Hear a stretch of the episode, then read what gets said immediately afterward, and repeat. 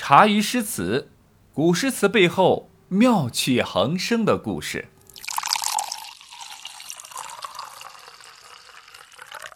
这一会儿又是十年过去了，王勃啊回到了长安，经历了谋杀案到大赦，再到霸气写《滕王阁序》，再到离奇淹死。这年同样二十七岁的杨炯再也坐不住了，他愤怒地对着自己的领导咆哮如雷道：“老领导，请你好好看看，我杨炯十岁考进弘文馆，现在都已经二十七岁了，小杨都被叫成老杨了。”却一直待制，没有任何编制和岗位。我从来不跟您老提条件添麻烦。你看看和我同年的王勃，他都已经从顶流到一代传奇了。大家都是神童出身，差距怎么就这么大呢？在杨炯心急火燎的咆哮下，领导终于安排他在一年后，也就是公元六百七十六年，参加大唐的公务员考试。杨炯呢，为此考试准备的那是相当的充分，在他看来，这些考试都是走过场，毕竟他可是货真价实的神童啊。果不其然，最后杨炯顺利拿下了公务员考试，但是，一看这个工作岗位分配，傻眼了。弘文馆编撰，这 T M 不是玩我吗？杨炯带着母亲，不知道喷了多少口老血。辛辛苦苦、勤勤奋奋干了那么久，最后兜兜转转还是回到梦开始的地方，这下可惹恼了杨炯。十岁被举为神童，苦等了这么多年，到头来一个芝麻小官就给打发了，心底啊那是更加的抑郁。这时候的杨炯或许有两种心理状态：一是怀才不遇，认为眼前这个九品小官远远不及自己的学识。二是年近三十而立之年，他如此的努力拼搏了一把，却得到这样一个结果，总归是有些伤自尊的，心中不平，无人可诉，只好为之天命。那唯一不同的呢，就是这一次有编制了，还顺带给了一个品级九品。是的，你没有看错，就是九品芝麻官的九品。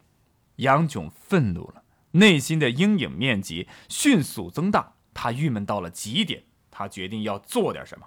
于是呢，他拿出了笔，把自己的悲愤写进诗句里。他以青苔暗喻自己：台之为物也贱，台之为德也深。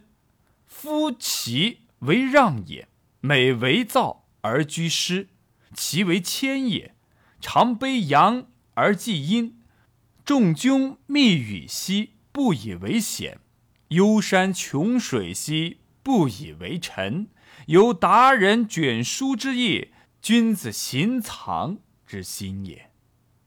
啊，这是他写的《青台赋》的一个节选，翻译过来呢，就是达而不显，穷而不沉，书卷自如，隐晦曲折，含而不露，实则是在安慰自己，别着急，沉住气，然后还不解气，继续。把自己比作幽兰，闻昔日之芬芳，恨今人之不见。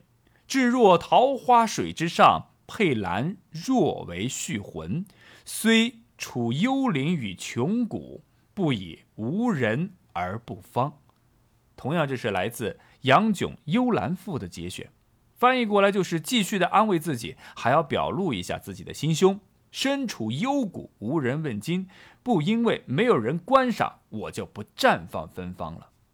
一阵儿奋笔疾书之后，杨炯呢稍微缓了点过来，于是乎他又沉寂了下去。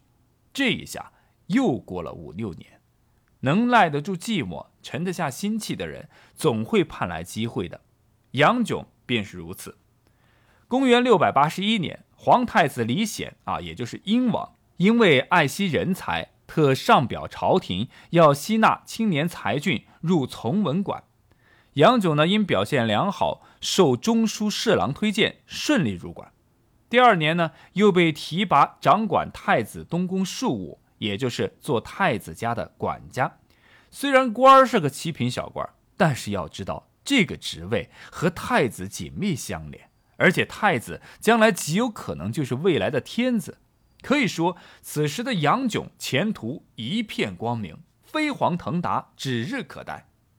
然而，面对这样的一次仕途的飞跃，杨炯心里无比兴奋。懂得些人情世故的杨炯，自然也就忘不了当时的推荐人，于是投桃报李的给中书侍郎领导呢写了一篇《停菊赋》：“岁如何其岁已秋，从菊方兮庭之忧。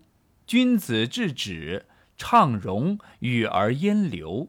岁如何其岁将逝，从菊方兮庭之际。君子制止。”聊从容以促岁，啊，这是来自《庭菊赋》的节选啊。这马屁诗呢，我们就啊不多念了啊，大家自己下来去欣赏就好了。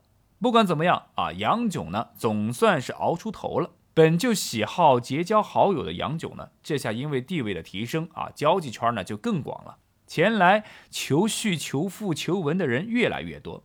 杨炯现存文章四十六篇当中，二十七篇。都是在这个时候为死者写的神道碑、墓志、形状祭文等，可想而知，那个时候他是多么的春风得意。如果杨炯就这样好日子过下去了，那么他的上限呢，顶多也就是个贺知章啊，而非初唐四杰了。在唐代著名的诗人当中，没有被贬过，那就说不过去。杨炯这位出名的初唐四杰，自然也无法逃脱被贬的命运。虽然他很沉得住气，虽然他颇有情商，但是他也只能管得住自己，管不住家里人呢。我们又来到了这个年份啊，大家很熟悉了。公元六百八十三年，唐高宗驾崩了。第二年，武则天开始摄政。此时呢，地方出现了很多讨伐武皇的起义军。上次就说到了骆宾王，就是其中的一位。他还顺带呢带上了杨炯啊的堂弟。后来结果大家都知道了，不到两个月，斗地主的部队呢就被团灭了啊！杨炯的堂弟呢，自然也就挂了。杨炯呢，按照武则天的脾气，也应该被连坐。不知道是不是老天怜悯杨炯啊？他仅仅呢是受牵连，被贬至了四川的梓州啊，现今的四川三台县。四川呢，地处险要山岭，山高路远。杨炯呢，窝着一肚子的心里的火啊，不知道说了多少遍四川话，我才没有，不住的摇头叹气，不舍得坐上了离开长安的马车。此时的他，迎来了人生当中最黑暗的时刻。不知道杨炯是走的哪条线路啊？只知道他从长安出发，来到了三峡的腹地。此情此景呢，一首巫峡应运而生。三峡七百里，唯言巫峡长。众言杳不济，叠嶂凌苍苍。绝壁横天险，美台烂锦章。入夜分明见，无风波浪狂。中言无所岛，泛舟一河伤。可以设砥柱，可以扶吕梁。美人今何在？灵芝徒自芳。山空夜猿啸，真客泪沾裳。全诗一共十六句啊，分为两个部分。前面八句写的是所见所闻，后面八句写的是所思所想。杨炯初见巫峡，就被这样的景色给震惊住了。巫峡险峻，长江湍急，这些都像极了杨炯此时的政治境遇。与此相映衬，巫峡在夜色中是仕途凶险的象征。杨炯遭到了政治上的打击，贬至远方四川。此刻面对巫峡的风波之险，自然也就联想到了自己的仕途凶险莫测。于是，一连串的感触油然而生。从中信开始的四句陈上，用比喻表达自己的信念：只要自己光明磊落，恪守着以忠事君、以信处事的准则，像这样泛舟历险，又有什么可忧惧的？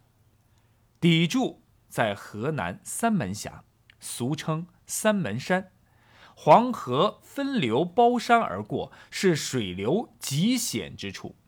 吕梁即吕梁山，在山西省的西部。相传大禹治水，曾辟吕梁洪通黄河，可以设砥柱，可以扶吕梁。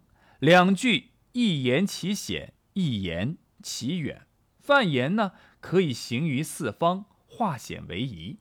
杨炯由行舟所立的天险联想到仕途所遭人的人祸，就借笔借行舟为喻，表达自己坚定的信念。虚实之间过渡巧妙自然，了无痕迹。至此为止呢，诗中的情调呢，一直都是啊开朗自信的，前途呢也充满了希望。然而想了又想，杨炯呢觉得毕竟身处逆境。当走上了被贬之途，怎么可能没有一丝伤感呢？尤其是自己遭贬，纯属无故的牵连呢，自不免啊怨愤不平。美人两句就表达了这种情绪。古诗当中的美人呢，常用来是比喻理想或君主友人，这里是比喻的君王，而以灵芝自喻，两句的意思就是说自己远离朝廷，空有忠贞啊和才干。是不能禁用报效的，托辞虽然委婉，心情呢却颇为激切。杨炯对自己的忠心不被看见、怀才不用的遭遇深觉不平，可又无可奈何。在这样的心情下，听到匣中凄厉哀绝的原笑，他不由得一阵伤感，潸然泪下了。此后，杨炯在四川这一待啊，就是五六年啊。此间他视察工作呢，到达湖北宜昌时呢，他见到了比巫峡更加凶险的西陵峡。但此时的他，显然经过几年的磨练啊，已经接受了这个被贬的现实啊，内心呢也愈加的沉稳安静了不少，更加的沉敛低调。我们可以从他的西陵峡一诗当中就可以看出：绝壁耸万仞。长波射千里，盘泊荆之门，滔滔南国际。楚都西全胜，高丘选望寺。秦兵一旦侵，夷陵火前起。四围不复射，关塞梁难事。洞庭且呼烟，梦门终已矣。自古天地辟，流为峡中水。行旅相赠言，风涛无极矣。急于见思地，归其信为美。江山若有灵，千载身知己。在诗中呢，杨炯写到了两岸悬崖壁立，山高万仞，江流湍急。浪涛滚滚，处处暗藏着暗礁和漩涡。小舟呢，在风波间起落；日月星辰在大江里沉浮。杨炯借此思接千里，神游万方。他想起的是楚国故都的繁华，夷陵战士的烽烟，历史波谲云贵，多像这次旅途风波无尽。唯有这高山大川，瑰丽奇景，恒久长远。定有灵性，他断定千年之中，他定能够遇到知己，敢于思景，与他心灵相通。显然，他除了内心精神上有些孤寂和寂寞之外，现在的杨炯已经坦然面对了自己的命运。但是，上天对他的考验却并没有结束。